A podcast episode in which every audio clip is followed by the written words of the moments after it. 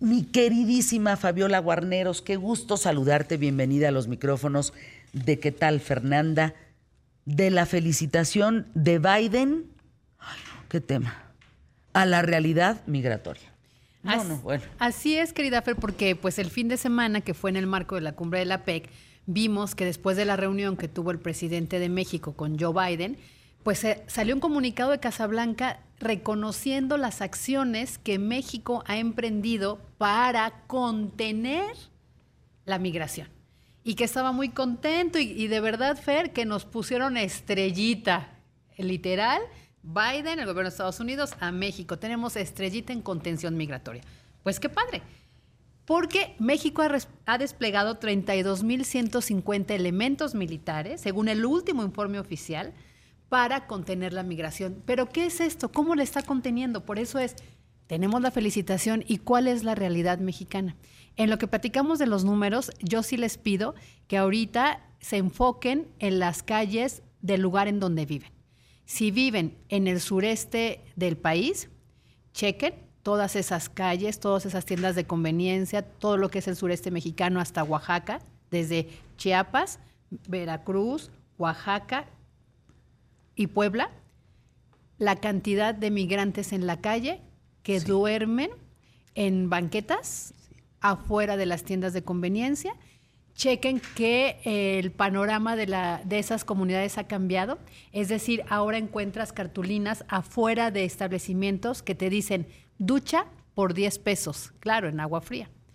Recarga telefónica, 10 pesos la hora. No recarga de saldo, sino que te permitan conectarte a una red eléctrica para que cargues tu teléfono por una hora, 10 pesos. Y así vas a encontrar cómo ha cambiado incluso eh, la propuesta económica para todos esos migrantes. Si vives en las ciudades, aquí en la Ciudad de México, recuerda cómo hay en las entradas del circuito bicentenario, ante Río Churubusco, migrantes haitianos generalmente pidiendo ya limosna. Vete a la zona del viaducto, también en las entradas tan peligrosas, los carriles muy estrechos, migrantes pidiendo dinero. Vete a la zona de Tláhuac y verás eh, inundado de migrantes cerca del albergue. Eh, ve eh, si alguien tuvo oportunidad o va a ir en estos días a lo que es el mercado de Sonora y la Merced, que son las romerías por las épocas, pasó la de noviembre, ahora viene diciembre, chequen que la mayoría de los puestos ya hay migrantes contratados como pues en los puestos callejeros. Vean esta realidad. Ahora ¿verdaderamente tenemos el premio a la excelencia y la contención migratoria? Sí, para el interés de Estados Unidos, porque los tenemos aquí en condiciones deplorables, querida Fer, sin acceso a servicios de salud, sin acceso a una educación, sin acceso a trabajo, pero además contenidos con, eh, con procesos burocráticos. Es decir, México les abrió las puertas. El presidente Andrés Manuel López Obrador dijo en varios discursos que los migrantes iban a ser bien recibidos aquí, que les iban a dar un trato humanitario y que pronto, eh, con los acuerdos que iba a hacer con Guatemala, Honduras y El Salvador, con Sembrando Vida, ¿te acuerdas que lo llevó para allá? el dinero que se envió para allá, iban a mejorar las condiciones. Pues nada de eso se ha cumplido. Hay varias organizaciones que formaron un colectivo, el colectivo de monitoreo Frontera Sur, que son varias eh, eh, organizaciones, por ejemplo, esta red Todos los Derechos para Todas y Todos, y Todes, porque ya ves que ahora es, la inclusión, el Grupo de Trabajo sobre Política Migratoria, Alianzas América, Ayuda en Acción de México y, y GIAS México, realizaron todo un trabajo con derechos humanos de observación de toda esta frontera. Y resulta que en, el corredor que se llama eh, Guatemala, Tabasco y Chiapas, el Ceibo, Tenosique, Villahermosa, existen nueve retenes eh, eh, pues con elementos del Ejército, la Guardia Nacional y agentes del Instituto Nacional de Migración. Y bueno, se anuncian como espacios de rescate humanitario, donde puedes llegar. Pero estas organizaciones han documentado, porque llevan meses ahí, que estos retenes se utilizan como lugares de intimidación, detención y criminalización y violencia contra los migrantes. Es decir, son puntos donde te, pues, te dicen a dónde vas, no tienes los papeles, te detienen, te llevan a los centros o estaciones migratorias, separan a tus familias, Pero además, si te tocó un agente corrupto, también el Instituto Nacional de Migración se corrompe con los migrantes. Lo han denunciado muchas veces, querida Fer. Nadie hace caso. Se utilizan estereotipos raciales para estar deteniendo a las personas. Es decir, pues ya, o sea, aquí todos somos morenitos, la verdad. Este, pues ya, si te encuentras por el sureste del país y te ven eh, un poco eh, andrajoso, un poco sucio o con la piel morena, pues te detienen. Y, no necesariamente eres un migrante, ¿no? A lo mejor eh, estás de paso, tuviste una mala situación, no sé, algo te pasó, pero ya te detienen. Si eres migrante, te va peor, ¿no? ¿Se acuerdan que habíamos platicado de toda esta red criminal de los migrantes eh, donde participan eh, los niños ya, que son los niños rojos, y que ellos establecen estas rutas? Bueno, eso ya es de Estados Unidos hacia allá, el paso, ¿no? ¿Se acuerdan? En la frontera norte. Ahorita estamos enfocados en lo que sucede en la frontera sur y en el centro de nuestro país. Y resulta que las violaciones a los derechos humanos son el pan nuestro de cada día. Las estaciones migratorias siguen sin la vigilancia que debiera ser tenemos el antecedente tan doloroso del accidente, del incendio en la estación migratoria de Ciudad terrible, Juárez. Terrible, terrible. Aún así, el director del Instituto Nacional de Migración sigue, ¿no? Sigue como si nada. Generalmente los responsables son funcionarios menores. ¿Se acuerdan que estuvo un venezolano detenido porque fue el que acusado de provocar el incendio? Y eso sí, la impunidad a, a flor de pie. Estas organizaciones y observaciones hicieron un informe justo días antes de que Joe Biden y Casablanca nos mandaran nuestra estrellita, ¿no? Y dice también que eh, el Instituto Nacional de Migración, y eso es cita textual en este informe, se niega recurrentemente a recibir las solicitudes de refugio de las personas que se presentan en los, en los puertos fronterizos. Pero hay más. Si eh, tú eres un migrante que hizo contacto con eh, organizaciones de defensa de derechos humanos como esto, o llegaste a un albergue de la Iglesia Católica que también te dan asesoría, pues estos funcionarios burócratas te dicen que si vas acompañada de una ONG, tu proceso será más lento. Te intimidan. Te dicen, uy, no, señorita, uy, usted va, le va a costar más trabajo porque pues está asesorada por una ONG y te detienen los papeles. Fíjate qué desgracia, Fer, de lo que ocurre en los sí, no necesitamos la felicitación de, nada, claro. De nuestro país. Ahora, ¿recuerdas aquella vez con Trump que habían tres mil migrantes que dijeron, Trump le dijo, el trompudo este le dijo a López Obrador, pues ahí te encargas de ellos porque aquí no pueden pasar?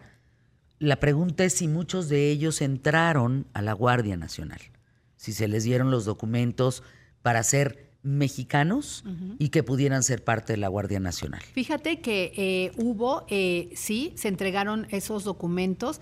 ¿Te acuerdas que entró el sospechosismo porque coincidía con el eh, proceso electoral del año pasado? Claro. Y que decían, claro, les van a dar los papeles, credencial de elector, para, también poder votar. para poder votar. ¿Y qué crees, Fer? Les dieron un, pues un apoyo, bienestar de 6 mil pesos. Te lo juro, Fer, que yo sé que lo cobran porque te conté de, mi viaje sí, claro. y ahí lo veía que iban en el Oxxo y se enojaban con las señoritas porque decían, señorita, este es el dinero que me da su gobierno y no tiene por qué negármelo. Después me dediqué todo este tiempo a buscar por transparencia y acceso a la información la cantidad que da el gobierno federal y cuántos migrantes recibieron los papeles y no hay información, no La tienen oculta. De verdad que es una desgracia el que el Instituto Nacional de Acceso a la Información, el INAI, tenga, eh, no pueda sesionar. ¿Te acuerdas que falta el nombramiento de estos consejeros? Sí, claro, que no puede, ¿eh? sí, no puede Seguimos igual, que las pocas veces que ha sesionado es porque la Corte ha fallado para que sesione. Pero son todos estos casos que se quedaron ahí porque se ha ocultado mucha información y no es nuevo. Recuerden que fue este presidente el que guardó toda la información de los segundos pisos cuando él estaba aquí en la jefatura de gobierno. No es nuevo que todo el tema de las vacunas se reservó esa información hasta por 10 años. No nos extrañemos que este, estos montos que se les están repartiendo a los migrantes no sepamos cuánto ni a cuántos. Pero es parte de esta estrategia, y así se llama, de contención migratoria. Y ve la palabra, la palabra es fuerte, no es de, no es de, em, de protección, de ayuda. o de ayuda humanitaria, o de mientras quieres pasar veo cómo te reparto porque hay que regresarlos no, a su contención. Es contención. Contener es hacer un cerco, ¿no? Bueno, no si tú buscas Guardia Nacional Inmigrantes en las notas, ponle noticias y te vas a topar con una cantidad de notas en varios medios importantes de cómo trata la Guardia Nacional a los migrantes. Exactamente. De lo mal que los trata, de cómo los acosa, lo que dices, los amedrentan, los amenazan. Si es que, vaya a saber usted qué más hagan con ellos. Pero la nota es la Guardia Nacional trata mal, junto con el ejército, a los migrantes. Sí. ¿Por qué? Pues es que la palabra contención es importante. Sí. Y para concluir, otra de las estrategias de contención muy efectiva es separar a las familias. Detienen a las familias, a las mujeres y a los niños los mandan a un centro y a los hombres los regresan a Tapachula. Vamos a anuncios QTF y regresamos contigo en la recta final, mi querida Fabi Guarneros. Quédate un minutito para, bueno, pues concluimos. ¿Qué tema, eh? ¿Qué tema? Anuncios QTF.